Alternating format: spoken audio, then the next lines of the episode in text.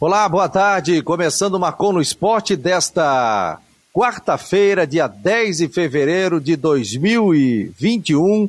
Nós vamos iniciando o programa. Hoje o Havaí teve entrevista coletiva do Marco Aurélio Cunha, que é o superintendente de futebol do Havaí Futebol Clube. Vamos ter informações do Figueirense e também vamos entrevistar o Marco Antônio Martins, que é diretor de arbitragem em Santa Catarina tem a pré-temporada dos árbitros, tem toda a programação, preparativos para o Campeonato Catarinense que inicia já nesse mês de fevereiro, no próximo dia 24. Estou com Luiz Alano e também com o Rodrigo Santos. Lembrando que o Marcou no Esporte Debate é um oferecimento de Orcitec, assessoria contábil e empresarial. Está conosco o nosso primeiro patrocinador e outros virão.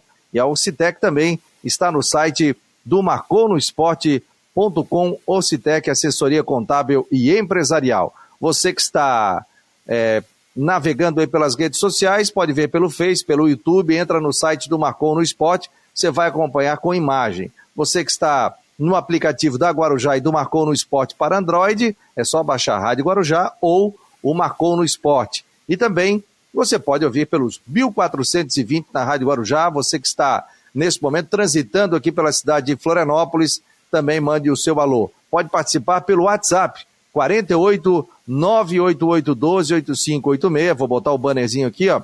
Já está na tela. 988 12 8586. O Charles Barros está por aqui, já está mandando aqui um abraço. Boa tarde, galera. Ótimo programa. Não perco nenhum. Sou ouvinte Guarujá e sempre escutando o melhor do programa esportivo. Muito obrigado. O Maurício Vieira já estava ali esperando. A gente sempre lança nas redes sociais, né? Na espera do programa ao vivo. Que bom. Participe, mande a sua mensagem aqui no marconosport.com.br, Marcou no Esporte Debate, na Rádio Guarujá, em todas as plataformas digitais. Nós estamos aqui nesse momento é, também na Rádio Guarujá 1420. O Rodrigo já ligou o, áudio dele ali, já saiu uma risada ali. Tudo bem, Alano? E aí, qual é o teu destaque nesta quarta-feira? Fala Fabiano, boa tarde, boa tarde Rodrigo, boa tarde meus amigos da Guarujá, no YouTube, no Facebook, para todo mundo, nas redes sociais. Olha, dá para destacar hoje a sequência da 35ª rodada do Campeonato Brasileiro, porque Série B terminou, Série C terminou, a D também, o Campeonato Mundial de Clubes, amanhã nós teremos o término com a decisão do terceiro lugar, o destaque do Palmeiras, o Bahia deve confirmar todo o seu favoritismo, só que hoje é, é, tem a sequência a 35 rodada, vamos até a 38 numa rodada onde eu conheço inúmeros uh, amigos e conhecidos colorados que não estão conseguindo mais dormir. Eles não conseguem mais dormir, Fabiano. Porque o, o, o, Internacional, com o empate do Flamengo no domingo, o Flamengo teve um jogo isolado, né? Inclusive até reclamou porque que não jogou junto com os outros e não teve mais um período de descanso. Mas ok, empatou com o Bragantino.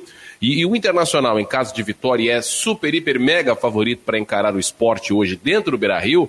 E numa combinação de resultados, no final de semana já pode ser campeão brasileiro com duas rodadas de antecedência.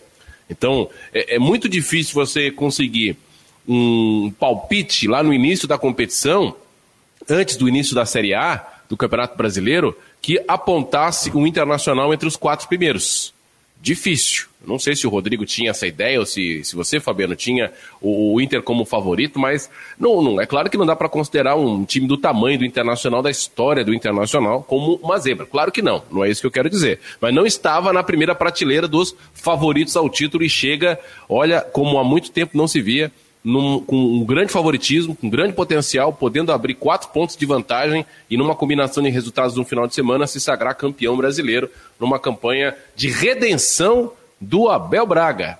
Esse eu também queimei a língua. Né? Quando o Inter contratou Abel, eu fui um daqueles que disse que ah, ah, o Cudê já era, agora o Internacional vai, vai sofrer uma queda, até porque a campanha do Abel recente era péssima. Né? No Vasco, saiu no Flamengo deixando um time muito bom nas mãos do Jorge Jesus, que deu no que deu. Ah, mas não tinha Gerson, não tinha Felipe Luiz, não tinha Rafinha, mas tinha um timaço que ele deixava a Rascaeta no banco. Então a fase do Abel era péssima.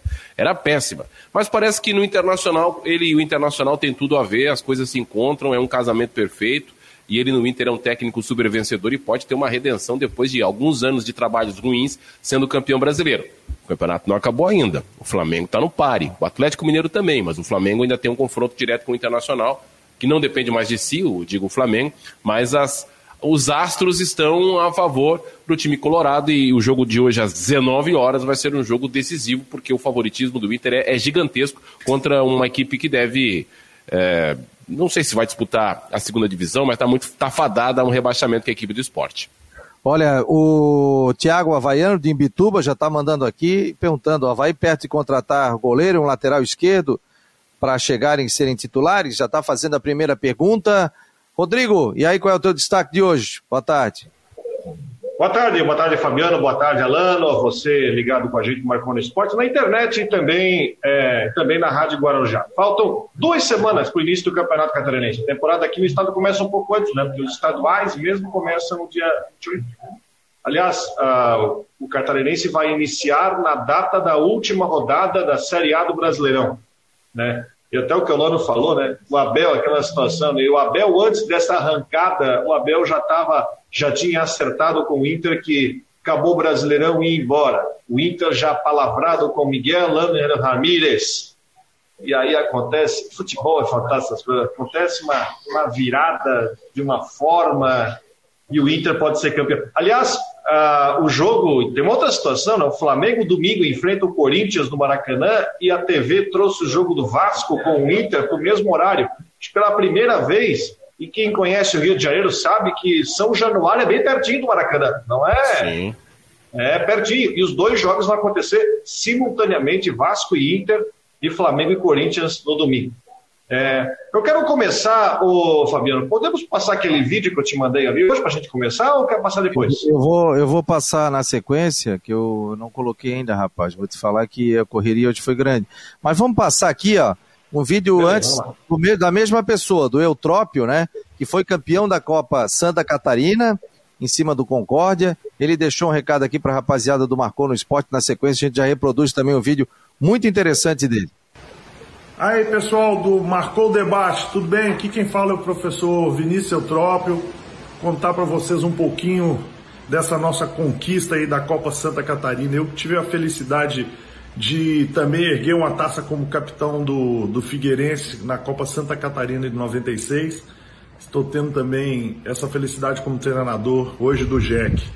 É um time em formação ainda, um time de muitos garotos, mas com muito talento um campeonato muito difícil, foram oito jogos em 26 dias, muita correria, muito equilibrado, mas que o nosso time, principalmente em casa, é, se destacou pela ofensividade, pelo número de gols e pela ousadia. Eu tenho certeza que a equipe que mais batalhou, mais trabalhou e que realmente é, deu tudo de si, foi a vitoriosa e essa conquista foi merecida. É, estamos preparando nossa equipe agora para o Catarinense, vamos ter essa Recopa contra a Chapecoense e depois inicia Catarinense. É um campeonato super bacana, super legal, que nunca tem favoritos, né? Sempre tem uma surpresa e depois a gente vai rumo aí à Série C, mas preparando o time também para uma Série D. Tá bom? Um grande abraço para vocês. Fabiano, tô contigo, meu amigo. Qualquer coisa é só chamar. Valeu, galera. Aí o Vinícius Eutrópico, a gente vai trazê-lo aqui, foi colunista né, no, no, início do projeto do Marcou no Esporte, e o Rodrigo chamou a atenção sobre um vídeo, né? É, antes do jogo, Rodrigo. Vamos reproduzir o vídeo aqui, já botei na ponta do, da agulha, diriam os antigos. E quer falar antes sobre o vídeo? Antes? Quero, porque eu lembrei de uma, uma situação.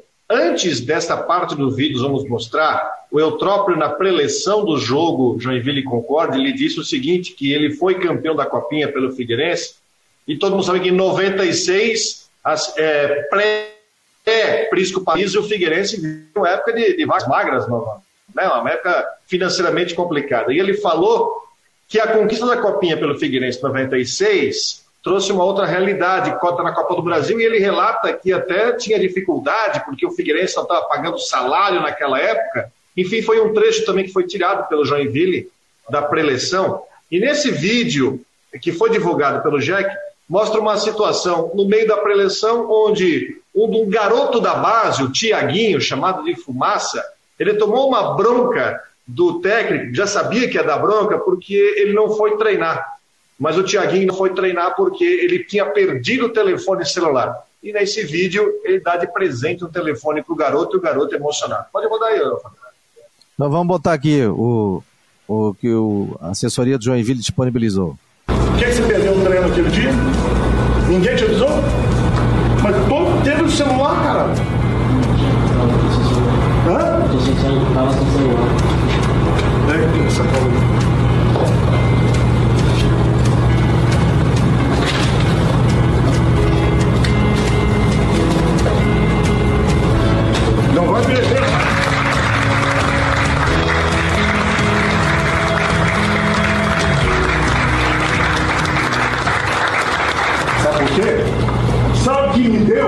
Depois da grade?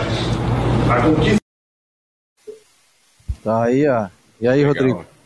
Sabe qual é a moral da história? O não é só futebol, que o Eutrópio, além como todos os treinadores, eles têm que ser técnico de futebol, psicólogo, um pouco de pai, garoto da base, com certeza não vai esquecer essa lição. E eu acho que foi um, é um vídeo que assim, ó, eu assisti hoje às 9 horas da manhã. Confesso que melhorou meu dia vendo uma, uma cena como essa. Agora já levanta mais com, outro, com outros ares, né? Pessoal, vamos mostrar aqui, ó, o Christian de Luiz Santos. Hoje ele não vai conseguir participar conosco, mas eu vou colocar aqui a. Vou botar a tela, vamos compartilhar.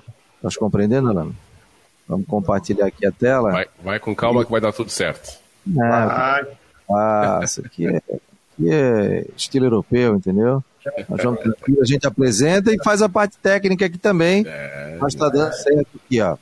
É, a matéria que está no site marconosport.com.br do Cristian de Los Santos. Poucas mudanças são anunciadas pelo Havaí na representação do elenco. Gledson, Betão e Renato renovaram. Olha o Renato, hein? Pedro Castro, Getúlio, Leandrinho e Renatinho seguem com situação pendente. Está aqui a foto, ele conversando com o elenco, né?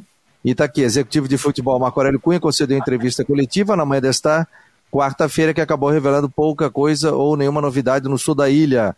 A matéria do, do Cristian de Los Santos, mas, mas confirmando a renovação do Renato, que é a notícia, ratificou que o Gledson e o Betão renovaram, Pedro Castro e Getúlio, que são vinculados a Eduardo Duran, ainda não se chegou a um acordo, Leandrinho e Renatinho seguem sendo avaliados. E outros jogadores que receberam oportunidade no profissional, o Tiaguinho, Wesley, o Igor, o João Vitor, o Felipe Camargo, o Matheus Lucas e o Arthur Chaves. Sete atletas da base que atuavam na equipe sub-23 subiram de categoria e já iniciaram os treinamentos com a equipe principal. Tiaguinho é meia esquerda, é, foi campeão na Copa São Paulo. Wesley Volante, já esteve no profissional, jogou a Série A em 2019.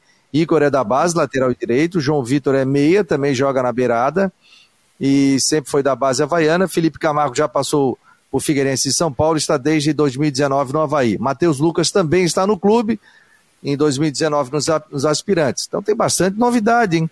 De saída, o volante Matheus Barbosa, que tem contrato até 2022, deve ir para o Cruzeiro e Marco Aurélio Cunha confirmou que o Clube Mineiro tem interesse no atleta que manifestou o desejo de ir para o Cruzeiro. Negociação em andamento. Iniciando a pré-temporada, então a relação é, dos atletas que se apresentaram para a temporada.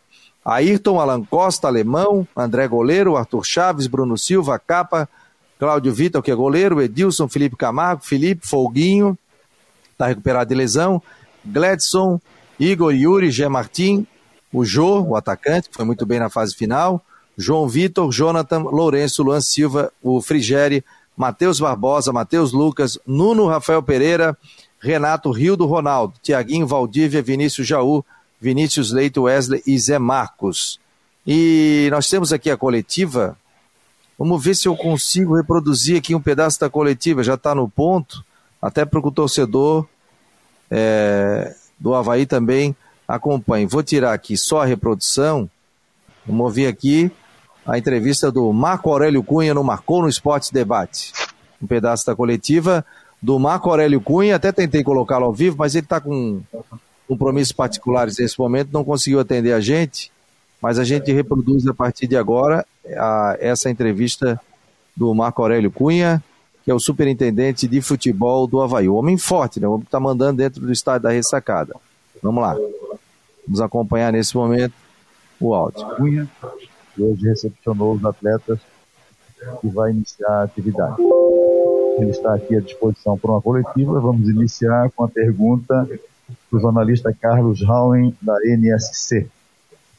Bom, primeiro, bom dia a todos, né? É um prazer recebê-los. Estão presentes aqui é, por vídeo. É, estamos disponíveis para qualquer pergunta e eu posso esclarecer nesse momento. Marco, é, é, bom dia, né? Primeiro, como é que foi esse papo com os jogadores? Quais objetivos vocês passaram para eles? Se tem algum reforço que já está aqui hoje, como é que o treino com o Havaí, além do que já estavam do ano passado? Bom, bom dia. É, a conversa com os jogadores é a conversa mais é, clara e transparente que eu possa fazer.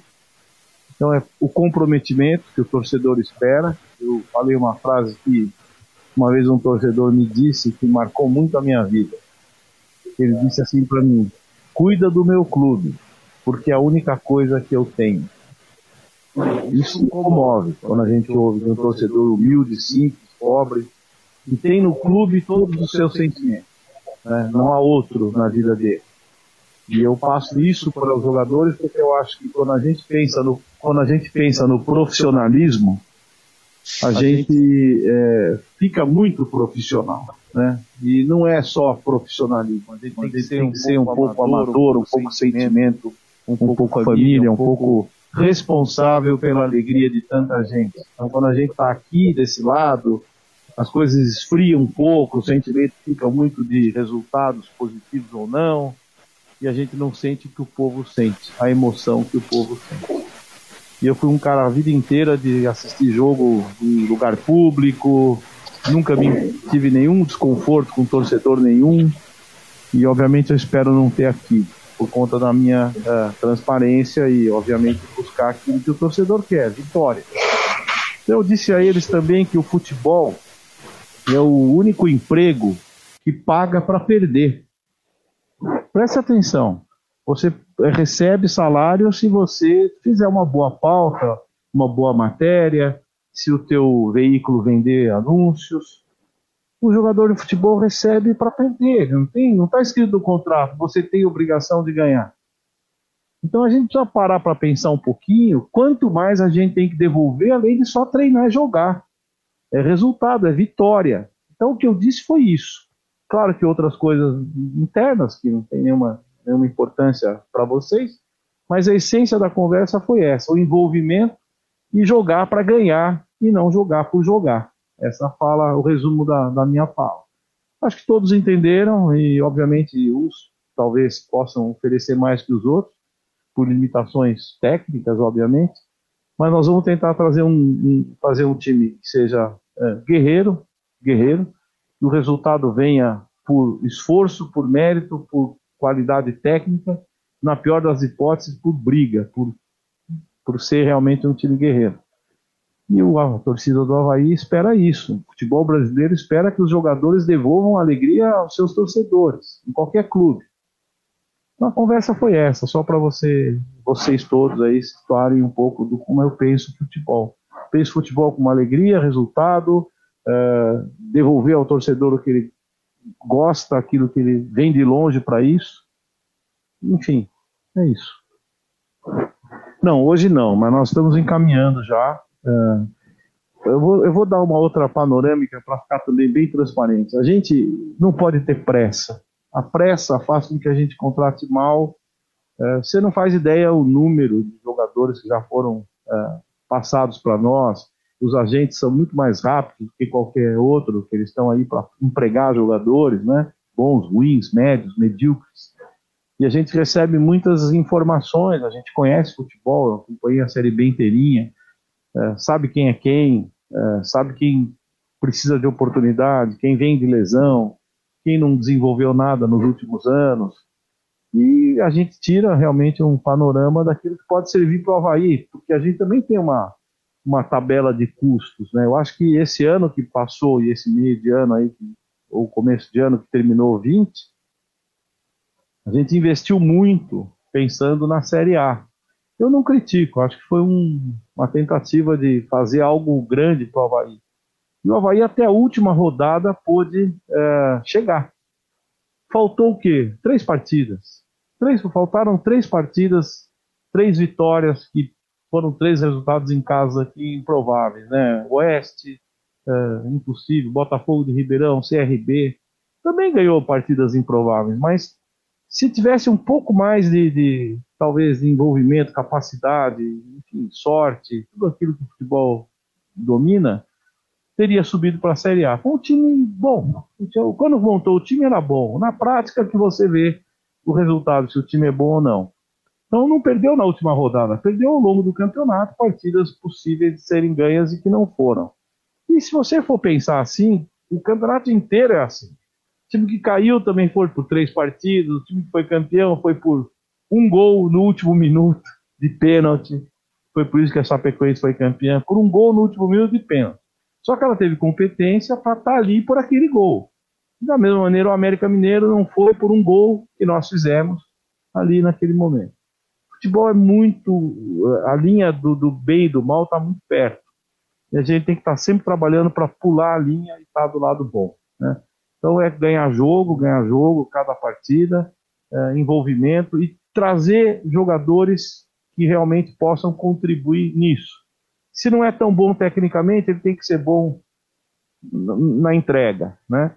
Nós temos jogadores aqui que eu percebi nesse finalzinho, eu participei de cinco, seis partidas aqui na casa e à distância, nas que foram fora, até porque eu escolhi assim, e vi coisas boas, vi coisas boas, vi jogadores bons. E agora é só ajustar isso com outros jogadores novos, bons, e também do Sub-23 que vão ascender a equipe principal.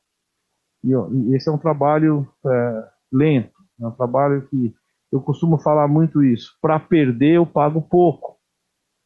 Eu não posso pagar muito para perder. Tenho que pagar pouco. E o que é pagar pouco? É não gastar de forma exagerada. Então, ter muita cautela. Jogador que não quer ficar, não fica. Pronto, é um princípio. Você prefere sair, saia. Jogador que quer ficar, tem que ficar de verdade. Não pode ficar só porque tem um salário a receber. E, enfim, compor com esses jogadores e trazer algumas novidades. E temos ainda até o fim do Catarinense para pensar na Série B. A gente vai construindo a equipe devagarzinho. Aí apareceu uma oportunidade ali atrás.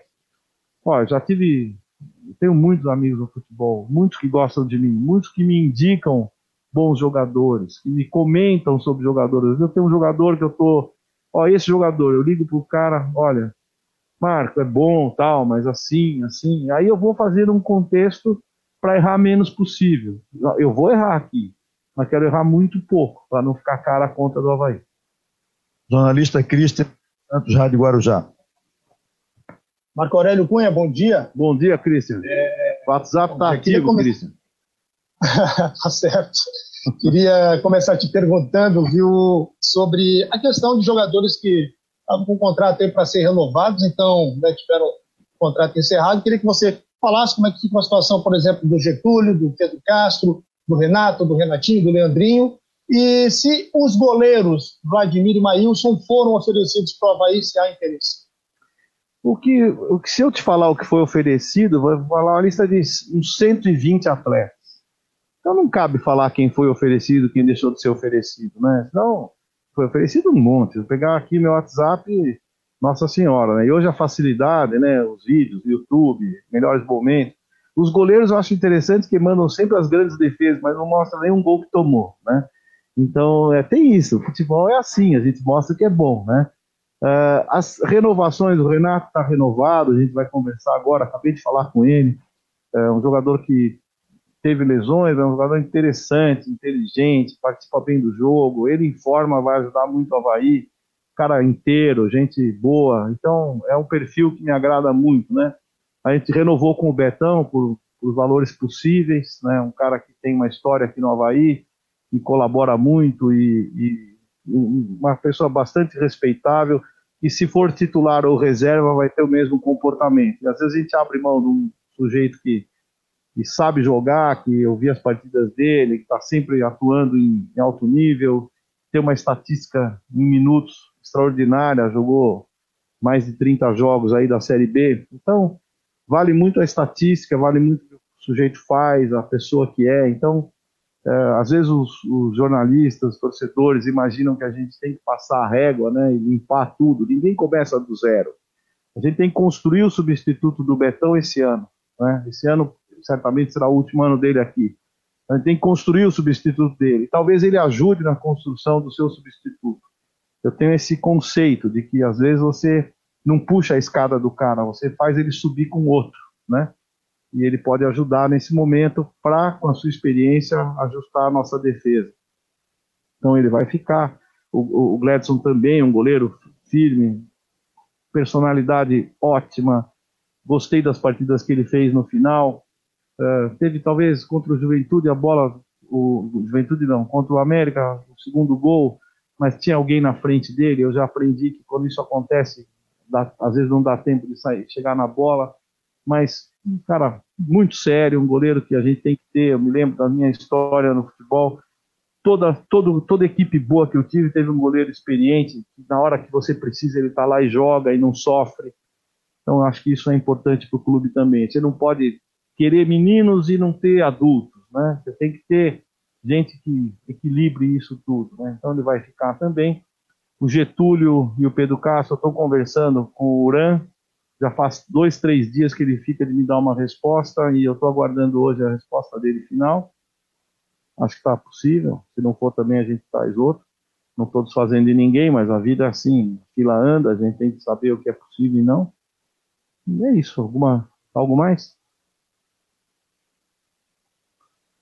Ah, teve ali o, outros nomes ali que eu te perguntei em relação ao Leandrinho.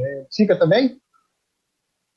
Leandrinho e Renatinho estão ainda sob observação. Vamos ver o que nós vamos fazer com eles. A entrevista do. Essa coletiva do, do Marco Aurélio Cunha, Rodrigo, ela começou lenta, né, com, com, com poucas, poucas definições, e depois ele foi tratando é, com especial atenção com alguns atletas. Mas o que, me ficou, o que ficou muito mais claro é que o Havaí tem um time base para começar e não, não, não, tem por que se desesperar uh, para esse início de campeonato catarinense. Tem o mesmo técnico mantido na temporada eh, da Série B e vai, evidentemente, aos poucos, né? sem pressa, foi o que eu grifei da, da frase do Marco Aurélio Cunha, sem pressa, montar uma equipe outra vez competitiva, mas talvez não tão cara como foi da última temporada. Eu também tive essa sensação de que no, entendimento dele o Havaí fez um bom time, investiu muito para subir, não subiu, e eu, pelo que eu entendi, que talvez não seja esse tipo de investimento que o que com a batuta do Marco Aurélio Cunha, por mais que permaneça com a mesma, com a mesma gestão, vá conferir para essa sequência da, da temporada da Série B. Eu vejo que essa situação de que ele tem já um elenco e tem jogadores é, permite que ele tenha calma. Ele não tenha pressão para fazer, pra, enfim, para atropelar o processo. Ele pode ter calma para analisar o mercado, até porque Série B Uh, uh, primeiro catarinense, não são 11 rodadas, então ele tem tempo para poder pensar em uh, montagem de time para a Série B, pode observar alguns jogadores do catarinense, de repente. Então, eu vejo que o, o Marco Aurélio passou muita tranquilidade do. Acho que essa questão. Ele passou muita tranquilidade. Tem o elenco montado e não está querendo pular estágio para fazer montagem de time. Passou a informação, né, da, a noção que tem o orçamento limitado, para não gastar demais e gastar mal lá na frente. Então, eu entendi a mensagem, até porque a gente viu, e está no post também no site, que ele tem um elenco bem grande né, para dar para o Claudinei começar o trabalho do estadual.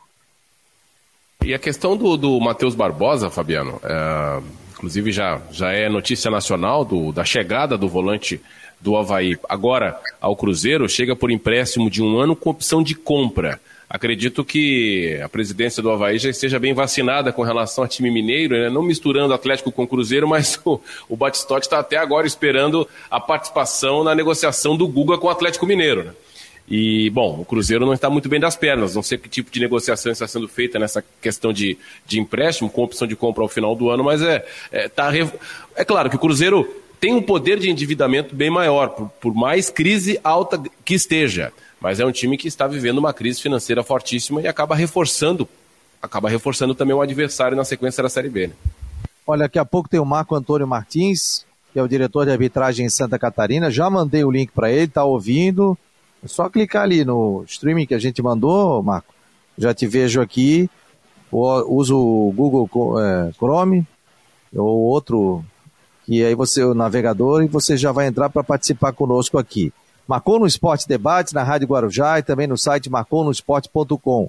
Quer ver com imagem? Entra no site, só clicar ali, está ao vivo, você já entra direto no YouTube e aí já assinale ali e se inscreva também no YouTube do Marcon no Esporte para receber muitas informações. Lembrando que o programa tem um oferecimento de Ocitec, assessoria contábil e empresarial. Ocitec é o nosso patrocinador aqui do Marcon no Esporte, do amigo José Carlos Silva. Muita gente mandando. Fabiano, só, só um adendo, Fabiano.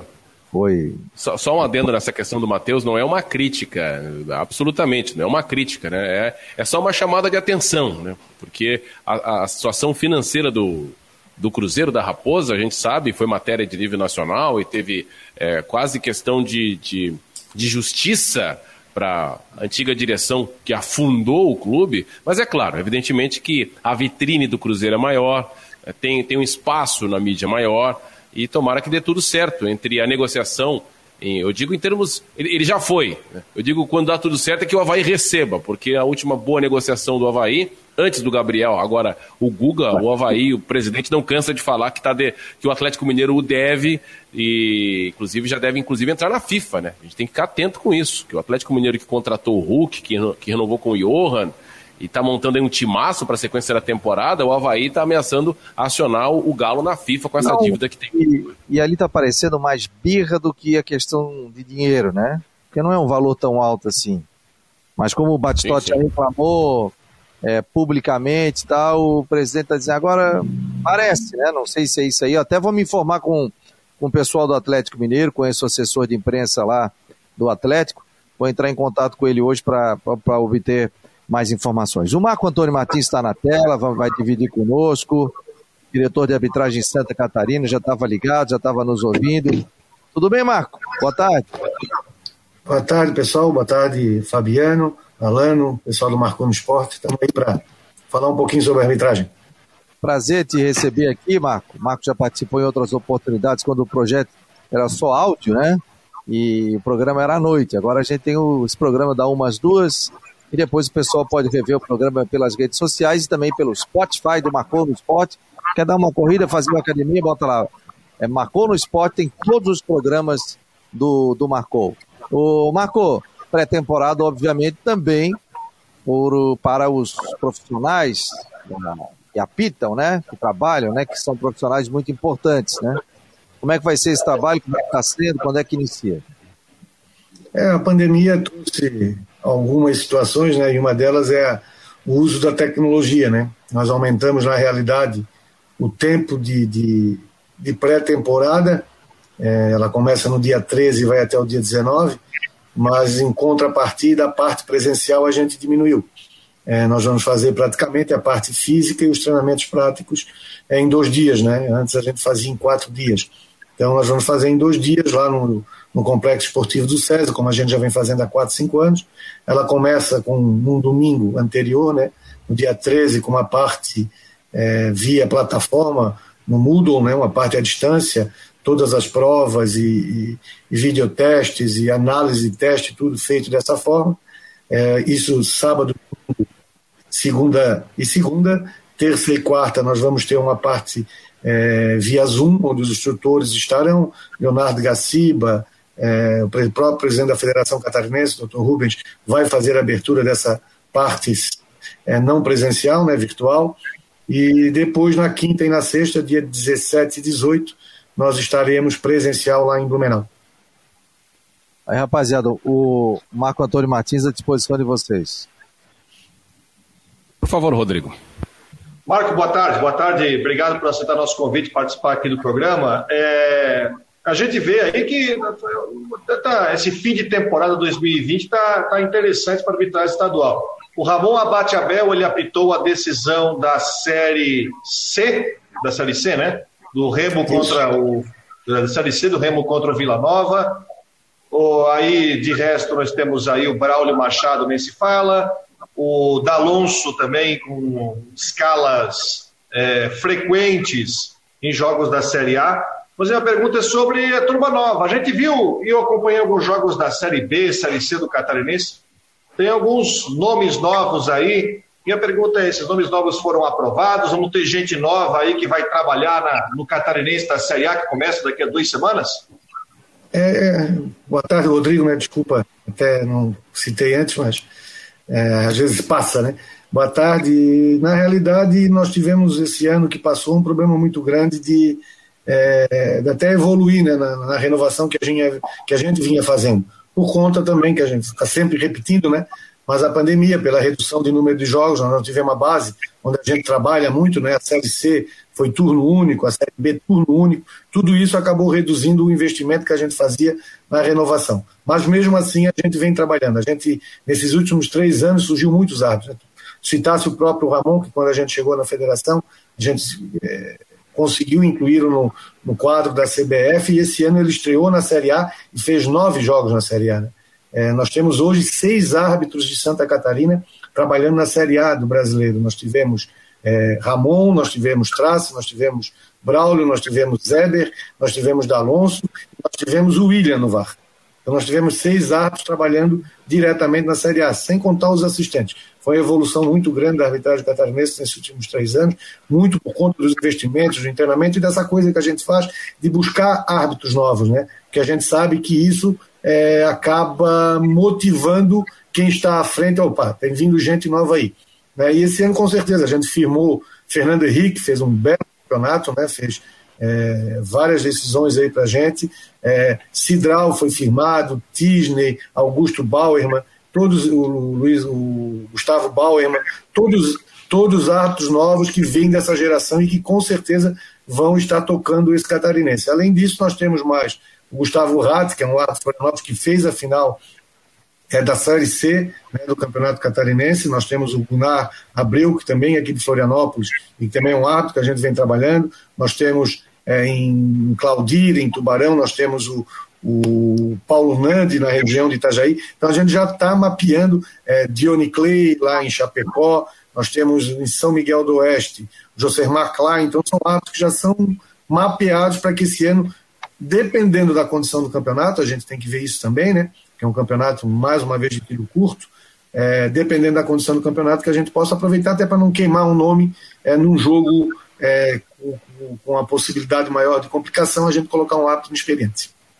Antes do Alano, Alano, só mandar um abraço aqui ao doutor Luiz Fernando Funchal, que está ouvindo o programa do Marcon no Esporte Debate, ele que é o coordenador médico do Havaí Futebol Clube, também é nosso colunista aqui falando sobre né, medicina esportiva, né? Muitas informações, só acessar a coluna dele, mas está no carro, indo para o seu trabalho, indo para a ressacada e está ali ligado nos 1420. Seja muito bem-vindo. Você que está circulando pela cidade, pela Guarujá e também pelas redes sociais, o Marcou no Esporte Debate, que tem oferecimento para Ocitec, assessoria contábil e empresarial. Marco, boa tarde. Teremos alguma novidade? A pergunta a novidade se diz respeito à tecnologia, a VAR, ou algum incremento em relação a apoio à arbitragem para essa temporada. A gente está completando 11 meses praticamente convivendo com essa doença. E é claro que é, tem, tem um incremento dos, dos estádios vazios, que também perde um pouco a concentração. Não sei se perde a concentração o árbitro, ou se é melhor para a concentração. Tá todo mundo já adaptado, né? Nós a trabalhar sem público, a narrar futebol sem público é um horror. A gente já está adaptado. O, o, jogador de futebol, ele, ele reclama, né? Ele já está sentindo muita falta. Eu não sei qual é a opinião do árbitro. Acho que o árbitro, não sei se sente falta de ser xingado, né?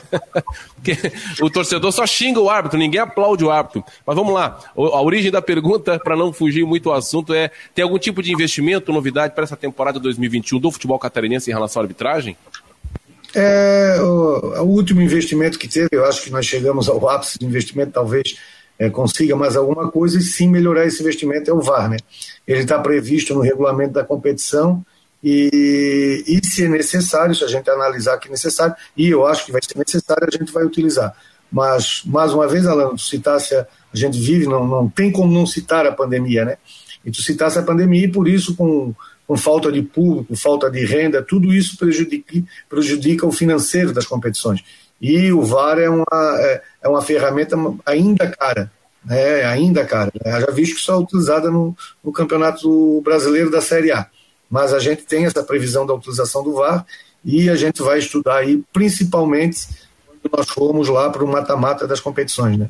É, nessa primeira fase a gente não vai utilizar o VAR, a não ser, lá está previsto também, que a gente entenda que um clássico ou uma partida que tenha uma, um grau de dificuldade muito grande, o que vai definir um classificado a gente pode utilizar, mas a princípio é mais para a fase de mata-mata. Quanto ao público, Alano, é, é ruim para todo mundo.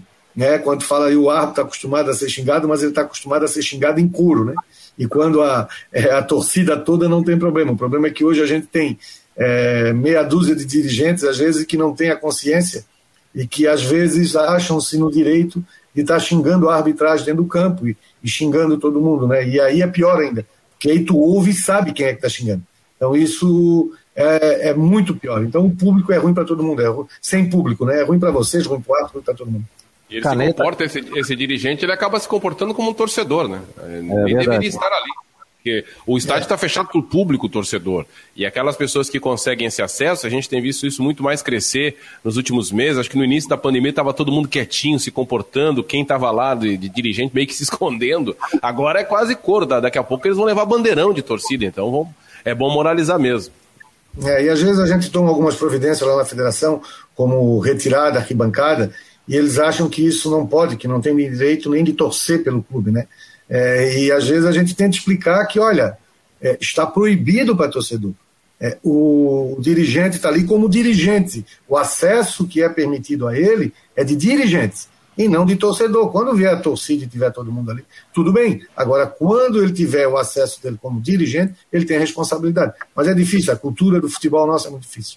Aqui, ó, caneta neles. Manda pro TJD, grava, tá ali, ó, xingando, e pior o seguinte, né? Dá para ouvir, né?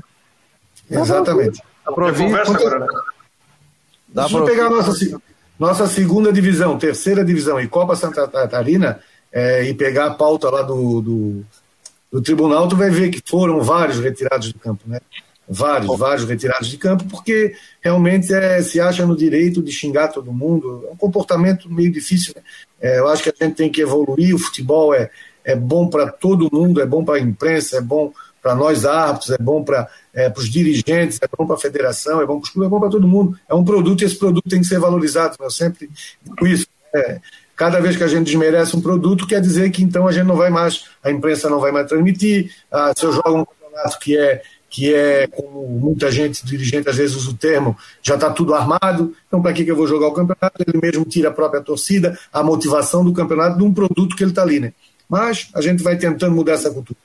Ô, Marco, o, você acha que o Brasil, principalmente, né, é, aprendeu ou se adaptou ao VAR ou ainda falta muita coisa?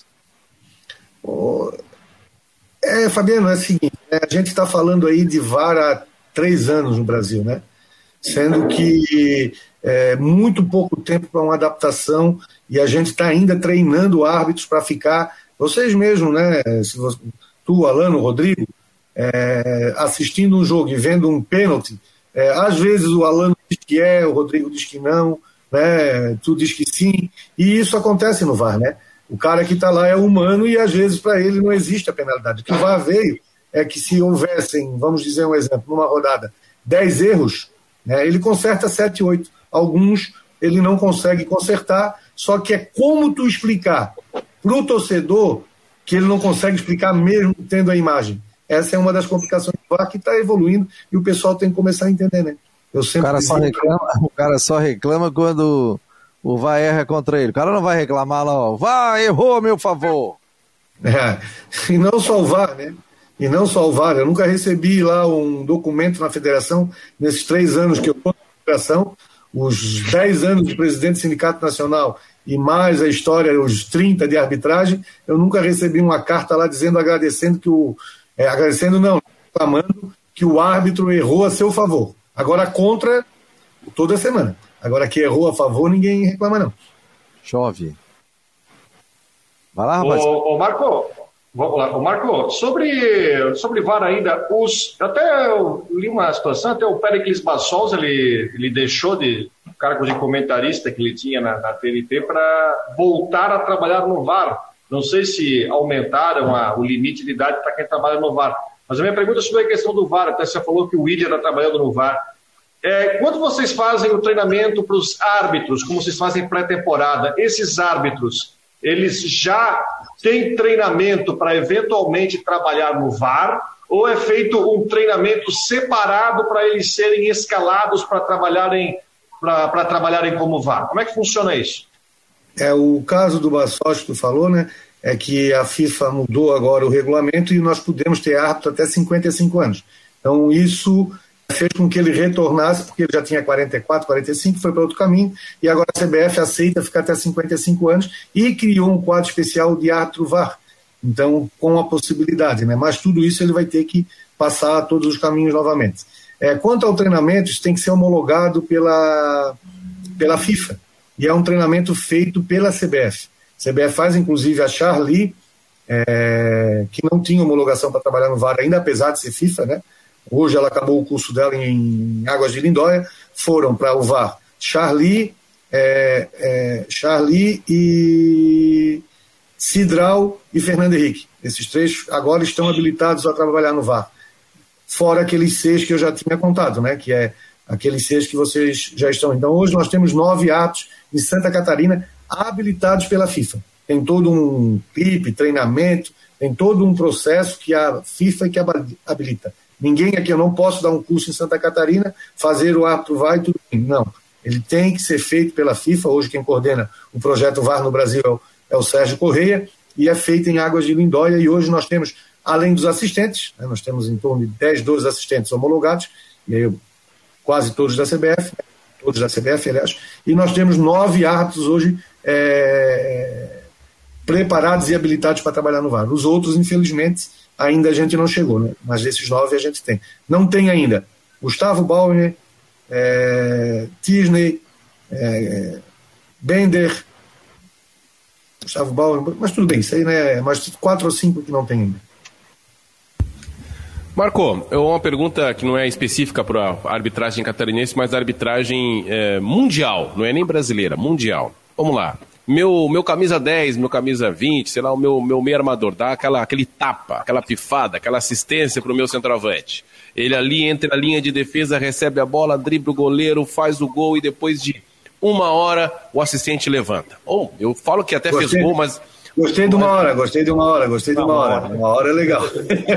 É, mas é para quem tá para quem tá vendo o jogo é uma hora, né? Você, imagina o cara comemorando e tira a camisa e gira aquilo ali, passa um filme na cabeça do camarada e quando ele olha é muitas vezes é um ano, não é nem uma hora, né? É, então.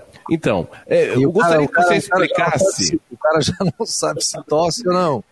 Então, eu quero, gostaria que você explicasse esse protocolo. Né? Eu citei uma situação de drible no goleiro, uma fantasia aqui do narrador, né? E faz o gol, mas tem aquela situação que o camarada uh, toma uma, uma, uma, entrada maldosa por trás, com o zagueiro pensando que, que, que o atacante está em posição legal, pode até machucar, como até já aconteceu. Explica pra gente, por favor, esse protocolo que o assistente tem que esperar o lance terminar em algumas situações, que até parece, quando a gente vê na repetição, e, e vê na repetição, é uma barbada, né? Eu, eu, valorizo muito o trabalho do assistente naquela fração de segundos. Mas eu gostaria que você explicasse esse tipo de protocolo da arbitragem, não em nível nacional, mas já em nível mundial a gente vê isso acontecer também. É, esse é um protocolo da FIFA, né? Vem um protocolo lá, nós, nós definimos, já vem de lá e a gente tem que aplicar. O que ocorre é o seguinte: é, às vezes, tu mesmo já dessa resposta, né? Às vezes na, na, na televisão é dois metros, mas para o assistente não é dois metros. Né? Então, qual é o qual é o que disso? Qual é a essência? É que tu deixa terminar a jogada e que só após levante. Porque se tu levantar o, o instrumento de trabalho e o árbitro anular o ataque, pode ocorrer que depois do VAR o impedimento esteja errado. E aí tu estaria anulando uma clara oportunidade de gol ou até mesmo um gol.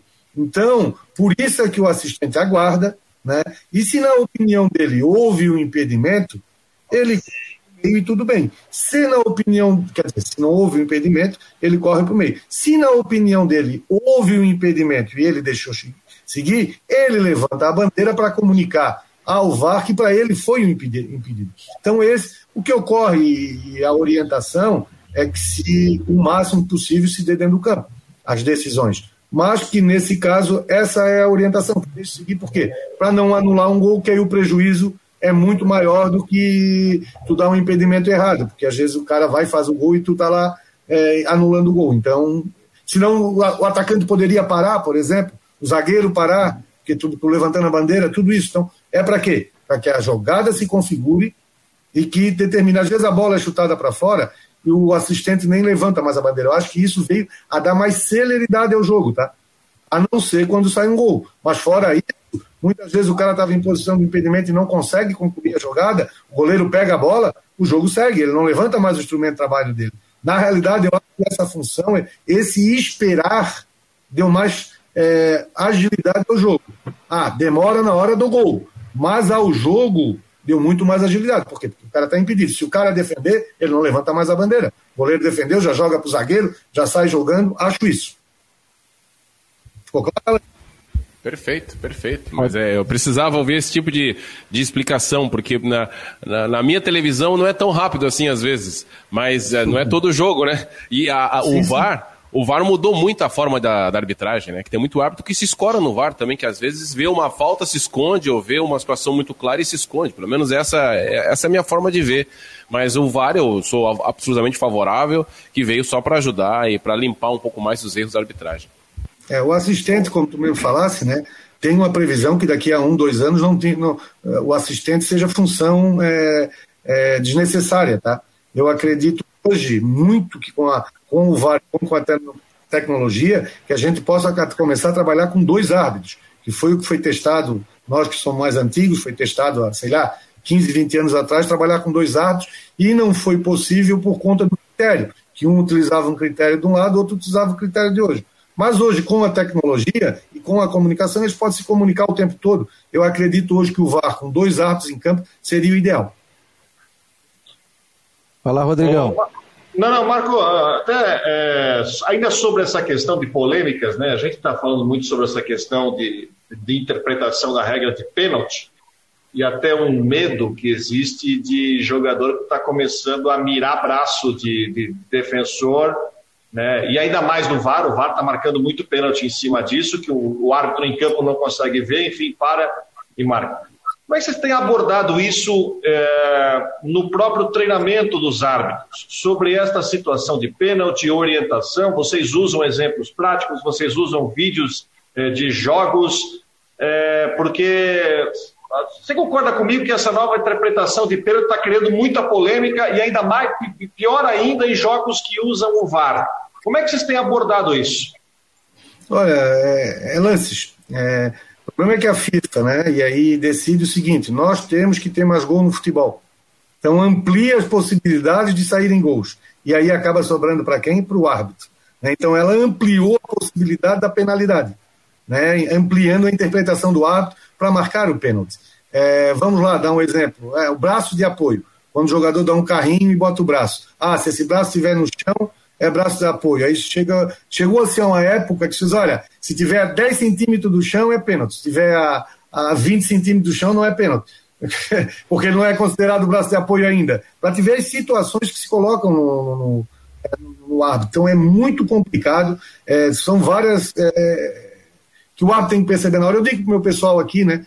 Eu digo muito, porque eu tenho, tenho quatro instrutores aqui que são tops do Brasil, né? É, Cleide, Vairan, Cantucho e Mafessone. Então são instrutores que eles vêm cá até que eu digo, ó, eu vou com o olho nu. Eu digo o seguinte, pessoal, sintam na hora a decisão que vocês têm que tomar. E sempre foi assim, a interpretação, o momento.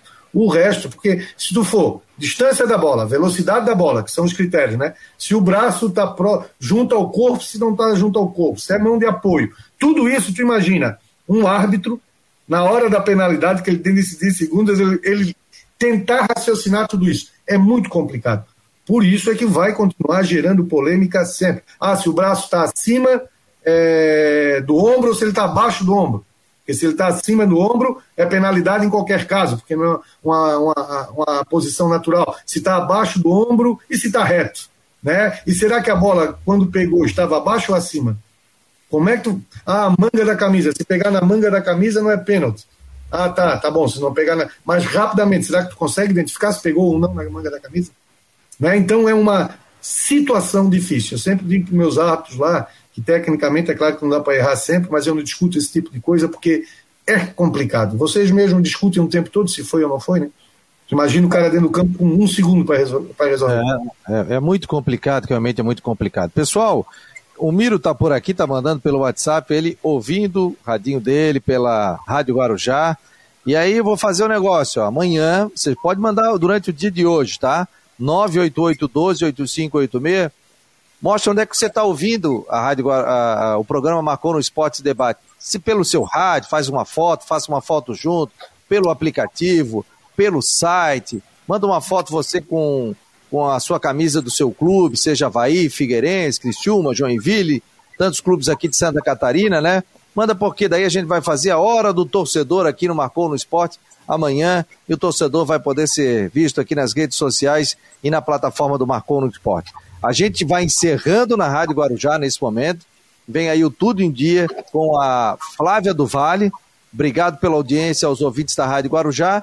E a galera que está na rádio, pode curtir a Flavinha, que é um programa maravilhoso, mas se quiser pode ficar mais um pouquinho aqui, um chorinho final no marconosport.com.br, que a gente continua aqui falando com o Marco Antônio Martins. E na sequência o Jaribero, o Alano e o Rodrigo, e na sequência também chega o Jean Romero com informações do Figueirense ao vivo aqui pra gente. Então, Rádio Guarujá fica com a sua programação normal com a Flávia do Vale no Tudo em Dia. E a gente continua mais um pouquinho aqui. Rodrigo, Alano, a hora que tiver que sair, vocês estão liberados aí, eu sei que a correria é grande. Mas Deixa eu só pode... fazer uma, uma, uma questão antes de, de, de, ser liberado, Rodrigo, por favor. Uh, quem é o próximo bola da vez? Eu sei que é difícil para você, na sua situação, na sua função, falar em nomes, né? Mas tem aquele talento, aquele Neymar da arbitragem, ali sendo preparado, eu, ali na segunda prefiro... divisão e ninguém tá vendo, na terceira, no futebol amador da, de, de alguma região de Santa Catarina, que você coloque na, diante das seus mais de três décadas de experiência de arbitragem, que você, não, esse, esse rapaz, esse menino tem, tem talento para representar, para tomar um, receber um selo FIFA lá adiante. Tem alguém que a gente pode esperar? É, eu costumo dizer no, nas palestras lá que é o Pelé da arbitragem, né? Porque a gente tem uma regra lá que é. Bom, melhor, melhor. É, de que é o Pelé da arbitragem. Por quê? Porque a gente tem uma regra lá que o cara, para chegar no, no, profissional, ele tem que ficar no mínimo três anos na base. Né? E essa regra. E eu tenho lá nessa regra, no artigo da resolução que trata isso, eu tenho um, um adendozinho lá. A, é, excepcionalmente, a critério da, da comissão de arbitragem, pode ascender. E aí esse pode, essa excepcionalidade se dá geralmente porque se o cara é Pelé do apito, ele não vai ficar três anos lá. É isso que eu digo, se o cara é acima da média, eu acho que a nível nacional, é, nós temos o Ramon, como eu disse, né, que apitou nove partidas da Série A, esse ano estreou. Eu acho que logo, logo esse menino tem um potencial enorme para chegar à FIFA.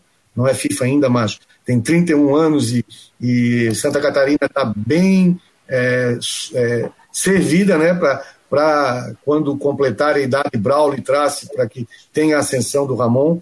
Nós temos agora o, D'Alonso, né, que também já chegou à FIFA agora como VAR esse ano, e nós temos o na nessa sequência aí, nós temos gente preparada, Tisney, Fernando Henrique, Gustavo Bauerman, que é lá de Campo Herê, tem 23 anos, mas já estão na CBF, né? E nós temos o Cidral de Joinville, são atos que já estão chegando à segunda divisão do brasileiro e com certeza vão, vão estourar daqui a dois anos. E nós temos aí na segunda divisão aqueles que eu citei ainda há pouco, né, vindo do Sul, Claudir, é, Franciel, Ibituba, nós temos aqui na Grande Florianópolis Júlio, que é um árbitro promissor aqui de, de, de, Santa Maria da Imperatriz e que vai esse ano aproveitar a segunda e terceira divisão. Nós temos o próprio Rat, que já apitou a primeira divisão ano passado e apitou a final da terceira divisão. É, nós temos o Paulo Nandi na região de Itajaí, nós temos lá no oeste Johnny Clay e, e, e, Josemar Klein, é difícil, é muito nome, a gente vai lembrando de tudo. Então, nós temos vários atos que a gente vem trabalhando. Dificuldades, sim, no que passou essa pandemia, porque a gente perdeu a base, onde a gente trabalha muito eles. E isso a gente perdeu. Olha só, eu só deixar aqui um recado. O Max Roberto está dizendo aqui. Obrigado. Você que quiser mandar pergunta aqui pelas redes sociais, fique à vontade. Pessoal pelo YouTube, pelo Facebook. Está dizendo aqui, pelo investimento altíssimo do VAR, está prejudicando mais que ajudando os árbitros. Os árbitros têm um critério, o VAR tem outros. E o pior é que o software que estão usando para dar impedimento de milésimo de centímetros, uma hora o ombro está na frente, outra hora a mão ou o pé. Esse critério está confundindo os jogadores. É justa essa crítica, o Marquinhos? Tem essa situação? Olha, é porque a gente fala como o VAR como se fosse uma entidade, né? O VAR não é uma entidade. Como ele está falando ali, o VAR está prejudicando os árbitros. Não, o VAR é o árbitro. Né? É um árbitro que está lá dentro da cabine. É, a gente fica falando o VAR, o VAR, o VAR é um ser humano e aí é o que acontece. Acabei de repetir, né? A gente vai repetir. É o mesmo problema. Às vezes a gente está assistindo um jogo em casa, vocês três, um diz que é pênalti, outro diz que não é pênalti, e lá dentro é a mesma coisa. Tu vai ter é, o árbitro dar o pênalti de campo, às vezes o árbitro que está lá no vídeo não é. Mas ele tem que manter a decisão de campo porque ele não tem certeza que não é. é. A gente sempre usa, por exemplo, até hoje, Chapecoense e Havaí, aqui na, na ressacada, a decisão, aquela bola nós não tínhamos uma imagem clara de que a bola entrou. Quando não tem uma imagem clara de que a bola entrou, ou uma imagem clara que mude a decisão de campo, a decisão de campo será é, mantida. Isso é o protocolo do VAR. Às vezes as pessoas não entendem isso. É por quê? Porque não tem uma imagem clara que possa mudar a decisão de campo. Portanto, o protocolo diz: quando isso não ocorre, mantenha a decisão de campo. Né? E por isso, às vezes, o VAR não entra. É, esse é um dos problemas. Então, e se quebrar o protocolo, o que é que acontece? Está tudo gravado, o clube pode entrar, inclusive, no tribunal e anular a partida. Então, esse é um dos problemas. Ele concorda com ele, nós temos que melhorar muito ainda a tecnologia do VAR. O VAR ali, vocês que são da, da, da, da imprensa, mais com isso, tem um, um botãozinho ali, que tu vai girando para. É, vocês podem me dar o nome disso lá na câmera, que gira para para ir ajeitando o impedimento ali. Como é que é, é Isso aí é o. É o... Jogue, é o jogue. Não, não, mas é. eu digo que vai fazer na é câmera botão, lenta ali, né? É o botão de jogue. Quadro é. quadro, né? É, não é nem a câmera lenta, é que vai quadro a quadro. Tem um frame. Aquilo ali é um, é um ser humano que faz, dependendo da. da, da, da, da, da, da peso da mão. Da mão dele, da, como é que é? Da, que a minha filha tem um problema de habilidade fina, não, como é que é? Esqueci o nome.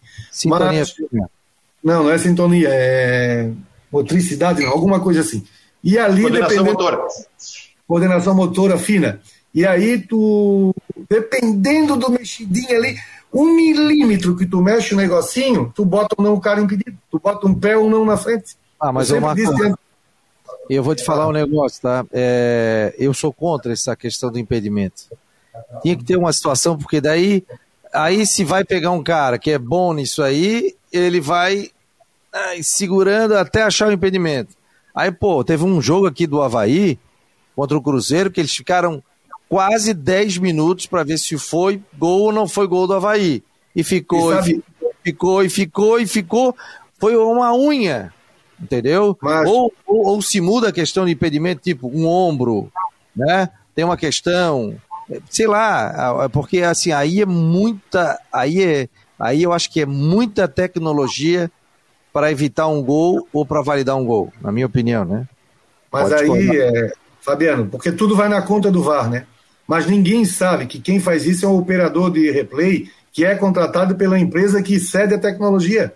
É, mas o cara, cara tá sem de impedimento também, né? Ele vai fazer, vocês vão instruir o cara e ele vai fazer. Não, mas quem, fa... quem mexe no botãozinho ali que é o especialista, que é o operador de replay, ele não é árbitro. Então a gente vai dizendo para ele, o árbitro vai indicando para ele, mais um pouquinho, mais no pé, mais no pé, aí tu vai vendo. E isso, esses caras também, que pouca gente entende, é que esses caras também estão sendo treinados. Né? Por exemplo, tá lá, esses caras também são treinados. Eu sempre brinco que antigamente diziam que o árbitro era torcedor de time A ou B. Agora vão dizer que o operador de replay é torcedor do time A ou B, porque é ele que define. O árbitro só vai dizendo, o árbitro mais um pouquinho, no pé, chegou no pé. Mas quem mexe no botãozinho, que é o especialista, é o operador de replay. Pouca gente sabe disso. Não sei se vocês sabiam, mas é isso. É, claro, claro. E o, e o árbitro fica dizendo assim, não, para, mais um pouquinho, aumenta o quadro. É, isso. Mas eu acho o seguinte, é muita. Eu acho que é muita. É muita tecnologia. Eu acho que aí a tecnologia está interferindo muito na questão do impedimento, principalmente assim, ó, de milímetros. Não sei se o Alano pensa ah, diferente. Você é saudosista, Fabiano. Não, eu acho que a, tecnologia, a tecnologia é veio para ajudar, mas não, é não, demais, é demais. É mas... Ou é gol ou não é gol. A bola entrou ou não entrou, tudo bem. Agora, é a ponta da chuteira. O Marco acabou de falar, tem essa questão, tem um operador que trabalha bem, que não tem a mão pesada, e outro tem a mão Sim consegue chegar é, nessa sintonia. São os ajustes da modernidade que uma hora a gente vai chegar num, num determinado ponto que as pessoas vão aceitar de maneira mais sem resistência, né? Nosso programa é uma prova da tecnologia, né? Claro, claro. Diria, né? A gente está no tradicional e na tecnologia. Só estou falando sobre essa questão. Torço para o VAR, sou a favor do VAR, mas eu acho que toda crítica é mais para contribuição, entendeu, Marco? Não, é, não, assim, uh, eu acho, olha aqui, ó. Vou dizer uma coisa muito. Quando eu era presidente do Sindicato Nacional e várias entrevistas eu dei, eu dizia o seguinte: como árbitro de futebol, eu sou totalmente favorável ao VAR, antes dele vir. Se você for buscar aí, vocês vão ver várias. É, eu dizia, sou totalmente favorável ao VAR antes dele vir. Como torcedor e como amante do futebol, sou totalmente contra. Básico. Né? Por quê? Porque quem gosta de futebol, o VAR se tornou chato. Vocês mesmos acabam de dizer, pô, o cara espera três minutos para comemorar o gol. Cadê a emoção do futebol? Né? Ah, porque no vôlei tem, ah, no vôlei, no vôlei é, é, é 10% do 10% do 10% da população assiste vôlei. Nós estamos falando do maior esporte do mundo, mais jogado, mais difundido e que trabalha com massa. Né? Então, acho que o VAR está aí, nós temos que usar. É uma ferramenta excepcional para a arbitragem. Para o árbitro é excepcional. O árbitro que souber utilizar a ferramenta, vocês sabem disso. Tem gente, tem repórter de vocês que não sabe ligar. O cara hoje que está na imprensa que não sabe ligar um computador tem dificuldade. E a gente tem, como eu tenho também lá na arbitragem, é gente que não sabe ligar um computador. Hoje assumo a eletrônica, eu tenho dificuldade com alguns hábitos que não conseguem acessar e que têm dificuldade. Tudo isso é, é a modernidade, como disse o Alano. Ou se adapta ou fica para trás. Vai, Rodrigo. Ô, Marco, só uma dúvida, não é uma dúvida que eu tenho. Porque até porque também se questionou muito, falou assim, é, tem que ter é, VAR na Série B, mas eu acho que tem uma questão de custo, da, principalmente depois daquele, daquele lance do jogo do Figueirense com o Juventude, onde a, o cara do Juventude cruzou a bola muito fora, né? Aquele, aquele lance lá, no, no, lance do Figueirense, perdão, no gol do Figueirense, onde a arbitragem deu um presente, que a bola saiu um monte, não viu, enfim. Mas o tamanho, quanto custa hoje para implantar uma estrutura de VAR no jogo? Só para por curiosidade, por exemplo, no Catarinense é. nós tivemos da final de 2019 teve VAR, a final de 2020 aqui Chapecoense e Brusque não teve. É, eu sei que tem uma questão econômica, eu sei que não é um investimento barato, por exemplo, para a CBF botar é, VAR na Série B, mas só para olhar, quanto custa pra, hoje para você instalar o VAR numa partida? Ou um sistema? Só, só para usar o exemplo ali de votar na Série B, Série D, vou dar um exemplo. Primeira partida, primeira final com o VAR aqui no Brasil foi é, esporte lá, coisa. Esporte, não é. E o, eu estou querendo lembrar o time lá do interior de Pernambuco, que foi campeão agora esse ano. Salgueiro, Salgueiro. Salgueiro. Salgueiro Esporte, lá, lá no campo do Salgueiro. O campo do Salgueiro é pior, não vou, não vou usar o termo pior, né? Mas as condições do campo do Salgueiro, é, é, não vou nem usar exemplos aqui, vou deixar lá. Campo do Salgueiro. É tipo o campo da Liga aqui, que nós conhecemos aqui, campo do Havaí. Né? O que é que ocorreu? Teve uma bola lá que vocês lembram muito bem, que se passou por fora ou não passou, ninguém sabe. O VAR não conseguiu ver. Por que, que ele não conseguiu ver? Eu tive lá instalando as câmeras, eu estava no jogo. Né? E fui lá como presidente da Não tá para colocar VAR em estádio. O que as pessoas não entendem é o seguinte: quando a FIFA bota VAR na Copa do Mundo, ela faz um estádio e no planejamento do estádio ela diz aqui assim, ó, eu quero uma plataforma aqui para botar uma câmera, eu quero aqui, eu quero aqui, eu quero aqui. Ela já tem um plano de construção do estádio onde vão as câmeras para pegar o VAR. E aqui no Brasil nós não temos isso. Nós temos uma dificuldade muito grande como colocar VAR, e aí a gente vai falar como colocar VAR em Brusque, como colocar VAR em Itajaí, como colocar VAR. Em... Nós temos dificuldade em colocar VAR em Scarpelli, em Criciúma, na Ressacada, no, em Chapecó, tudo isso aí tem dificuldade do VAR. Por Mas conta por do quê? Porque a, a, o, o, plano de câmeras o, é diferente, a altura da câmera, tudo isso tem uma, sabe? Tu tem, tu tem que pegar uma câmera de um lado, uma câmera invertida, tu não tem espaço atrás dos gols, as arquibancadas são baixas demais, tu não consegue um ângulo maior. Tudo isso vocês sabem, vocês trabalham com isso. A dificuldade que se tem nisso. Né? Então, é, não é tão simples assim. E o custo? Aí vamos é, ao custo. O custo hoje da tecnologia da tecnologia, né? Tu contrata uma empresa que traz o VAR para funcionar. O, o operador de, de, de, replay, todo o equipamento, essa coisa toda. Ele custa 25 mil reais por partida. Tá? E aí tu tem mais o custo dos atos, tu tens mais, vão quatro profissionais dentro da, da cabine. Uma partida de Série A hoje, tá? ela custa em torno de 40 mil reais só de VAR. A mais. Muito caro, hein? É, por partida, né? Se nós vamos falar aí que nós temos 10 partidas, nós vamos trabalhar em torno de 500 mil reais por rodada. É muito caro, realmente é, é caro, desculpa, fica, é, fica é inviável. É né? Agora, Marco, eu, eu vou te falar o seguinte, né? Vou colocar a minha opinião aqui. Eu sou contra um campeonato começar sem VAR e ter as finais VAR. Porque você teve um critério.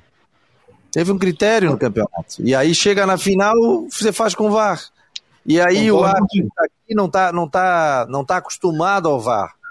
Né? Eu acho que não deveria ter no Catarinense. Ou começa com VAR, ou começa assim, ou daqui a pouco faz o seguinte: ah, nós não temos dinheiro para toda a rodada, mas os principais jogos, ou através de um sorteio, estádios que comportarem isso, porque vai fazer o cara também, o clube que tem um estádio né, que não tem a condição, se aprimore também a questão de estrutura, é, fazer um sorteio, ó, tal jogo vai ter VAR. Aí tudo bem, aí você bota um critério. E os jogos da semifinal e final terão VAR. Agora, chega num, num estilo. Ah, nem os jogadores às vezes estão acostumados, né? A essa questão, né? No campeonato estadual. É, é, o problema é o seguinte, aí eu concordo contigo, é, é, eu só discordo de ti de sorteio, algumas partidas sim, outras partidas não. Ou, de repente, por causa do custo, racha todo mundo e faz um por rodada. É, mas aí é que está o problema. E se o erro não acontecer naquela rodada, o outro vai aí por uma certa isonomia. Sim, é, claro, vai dar um. E aí é, é, difícil. Aí tu vai querer o seguinte, aí vamos dar um exemplo. É, Brusque e Figueirense jogaram com o VAR. Havaí, Joinville, sem. Exemplo, Daqui a né? pouco vai ter aquele relatório. O acontece em Havaí, Joinville. Teve um jogo com VAR só. O outro time teve cinco jogos com VAR. Exato. Tudo né? isso. Então eu acredito na isonomia. Eu acredito nisso. Toda, ah, a primeira fase não vai ter, tudo bem, só nas semifinais, aí tudo bem. Agora é tu fazer uma parte e não outra, aí o time que pode classificar com um erro de arbitragem é, não classifica porque o VAR consertou. Sim, e o sim. outro com um erro de arbitragem. E aí cadê a isonomia? Sim, é, sim, não, tá é, uma situação, é uma seleção delicada. Então, situação delicada. Eu acredito no mata-mata, sim, porque no mata-mata são duas partidas, também não acredito. O seguinte, mata-mata, a primeira sem VAR, a segunda com VAR. Também não, não acredito nisso. Né? Ou tem as duas com VAR ou, ou não, né? Porque o VAR pode, no primeiro momento, na primeira partida, não ter e haver um erro e o VAR não consertar, e na segunda partida, o outro time com um erro e aí o VAR consertar e acabar beneficiando o time sendo classificado com, a, com o erro da primeira partida. Então, é, agora, nas semifinais, jogo direto, eu acredito no VAR. Agora, ou tudo ou nada, né? Mas... Agora, engraçado, engraçado, né, Marquinhos? Eu fui repórter quase 20 anos de campo e a gente sempre via os jogos de trás, né? O Rodrigo sempre foi narrador, tranquilo, tal, narrador, e eu sempre atrás do gol. Uma coisa, quando eu deixei de ser repórter, eu comecei a chegar em casa e via que meu sapato estava limpo. Porque eu não estava no barro nem na grama. Né? O pessoal aqui em casa agradeceu, tinha que deixar na porta porque eu tinha que ficar batendo na rua antes de entrar para tirar o barro. Eu usava um, um sapato grosso ali para evitar qualquer tipo de situação de choque. E outra, e outra situação no, no, no, quando, eu, quando eu era repórter, né? A gente pega a questão de rapidez, principalmente se foi impedimento ou não. Por exemplo, eu vendo o jogo do Figueirense de casa, pô, na hora eu já vi que aquela bola tinha saído. Ainda comentei com meu filho, saiu essa bola. E o, o cara foi lá e fez o gol. Né? E o árbitro estava muito perto do lance. Né? O Bandeira até tira o Bandeira dessa, porque o Bandeira no ângulo que ele estava tinha gente na frente, né? Mas o é, árbitro é, ali, né? é, mas o árbitro ali, mas estava em diagonal. Mas do árbitro ali, meu Deus do céu, aquilo ali já deu para verificar que, que a questão já era completamente diferente. Mas, Marco, quero te agradecer. Obrigado aí por ter ficado mais 20 minutos aí conosco, com o pessoal das redes sociais, crescer, inclusive a audiência. Obrigado a todos aí que estão pelo Face, pelo YouTube, pelo site do marconosport.com.br e desejar sucesso, né? Nosso sucesso é o sucesso de todo mundo, né? Eu sempre digo isso lá na federação. O sucesso da arbitragem é o sucesso de um campeonato bom. Uma... A imprensa não gosta muito, porque aí não vai ter muita pauta, né, Rodrigo? É, mas não, não tem essa. O Brusque não vai poder dizer que o Brusque foi prejudicado. então não tem muita pauta, mas a gente entende isso e faz parte do, é, do, da cultura, e isso é que faz o futebol ser o que, que é. Eu não, não, sou contra é, é, essa crítica né, que tem que haver, mas se houver um campeonato que a gente for tudo bem, que acabar tudo bem dentro do campo, é, é a melhor coisa e um bom campeonato para vocês também, aí da imprensa, a gente está sempre à disposição. É como eu sempre digo e vou repetir, é, o futebol é um nosso produto, né, nós todos é, dependendo do futebol, alguns ajudam, lá na arbitragem eu digo isso, né, alguns ajudam, os FIFA ajuda a pagar a piscina, né, a água que ele bota na piscina. E o árbitro básico meu aqui, que trabalha na base, a, ajuda a pagar a água que ele bebe e toma banho em casa. Então todos nós é, vivemos o futebol, melhora a nossa vida e tomara que é, tenhamos um campeonato onde tudo seja decidido dentro do campo. Não, a gente fez arbitragem e eu tive o prazer de fazer academia lá na academia do Vairando, do Iberê Rosa. E o, o Vairan era árbitro FIFA, né? Auxiliar, né? Fazia grandes jogos aí e, e ele trabalhava sempre com o Márcio Rezende. Então Isso. a gente via, pô, a condição dele, o trabalho que ele fazia. E outro que eu acompanhei de perto, que para mim é o melhor do Brasil, que é o Kleber Lúcio Gil, um guri espetacular, né? Família, se cuida, fazendo atividade física, faz treinamento. Acorda às seis da manhã para fazer fisioterapia preventiva. Preventiva. Não, eu, eu, eu, trabalhei com ele na Fundação Municipal de Esportes, ele trabalha lá na, na fundação. Sim. Um baita de um cara. E aí eu saí com ele para comer um lanche, ele, não, não, não posso comer isso aí agora, eu tenho, tenho, tenho que seguir a nutricionista aqui da CBF, tenho que seguir isso, isso, aquilo. Um cara que se não, cuida muito. É fora da curva. É, antes dos jogos, né? Assim como a gente aqui, né, Marco? Por exemplo, gente, eu vou começar um programa, eu tenho que ter um minuto aqui de, pelo menos meia hora de concentração, testar sistema, tudo, igual um piloto de avião, para ficar concentrado. E ele fica concentrado horas antes, né? Muito não, antes. Para não é, ficar com a cabeça boa, né? Eu fiz o curso de arbitragem, nós fizemos o curso de arbitragem juntos, em 1995.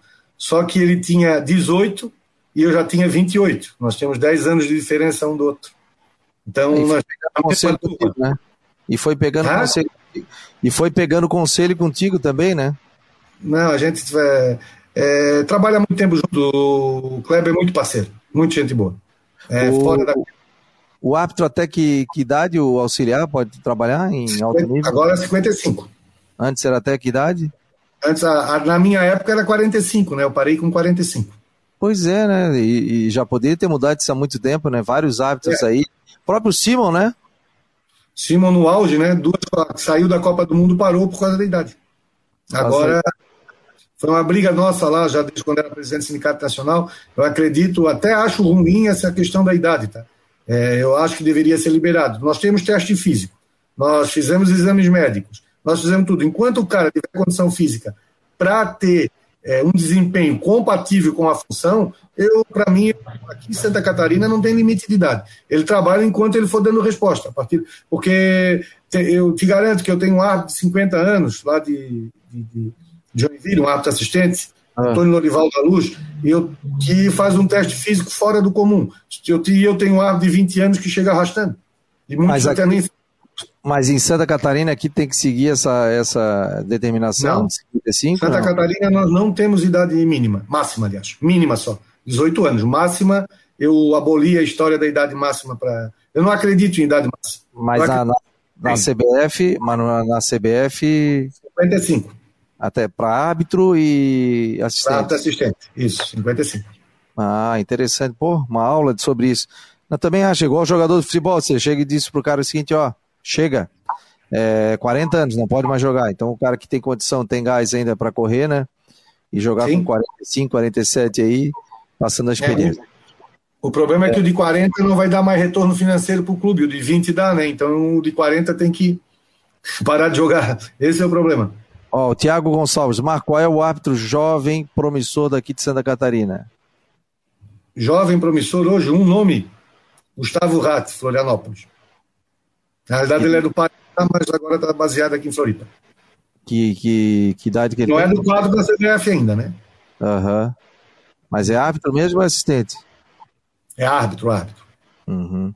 Então tá bom, Marco. Obrigado ao pessoal que, que acompanhou depois o, uma parte aqui na live, né? Pelo Facebook. Participe do marconosport.com, no nosso YouTube. Você que está no YouTube, que tem bastante gente conectada aqui, faz o seguinte: é, se inscreva ali no canal, dá um likezinho ali pra gente ter bastante gente participando aí do nosso YouTube e também no Facebook. Compartilhe aí o programa e depois, daqui a pouco, já estará também no Spotify. Um abraço, Marco. Obrigado. Obrigado, Rodrigão. abraço. Trabalho, um abraço. E um abraço a Um todos. Até amanhã, uma hora da tarde, na Rádio Guarujá e também aqui no marconosport.com.br. Patrocínio de Ocitec, assessoria contábil e empresa.